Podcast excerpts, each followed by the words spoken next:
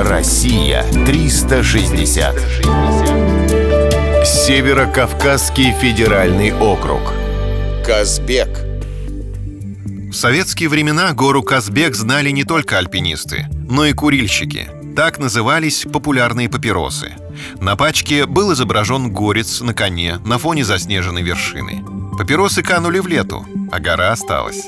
Знаменитый пятитысячник гордо высится на границе России и Грузии. Его хорошо видно с военно-грузинской дороги.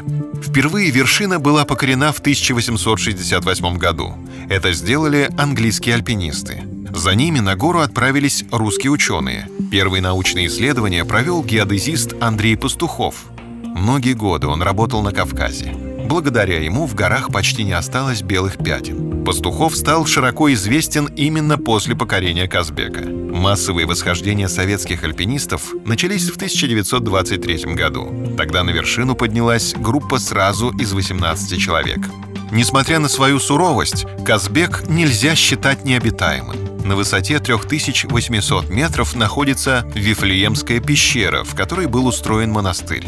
В 1948 году альпинисты обнаружили в ней престол и церковную утварь. Найденные вещи были датированы X веком. Вход в пещеру закрывали массивные железные ворота. Это самый древний высокогорный христианский храм в мире.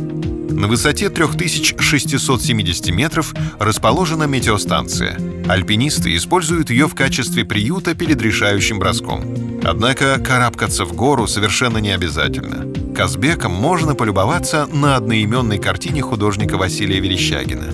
Но лучше все-таки увидеть Казбек живьем, поскольку на восприятие существенно влияют такие факторы, как экстремальная обстановка, ощущение порывов ветра и просто запах горного воздуха. Россия 360.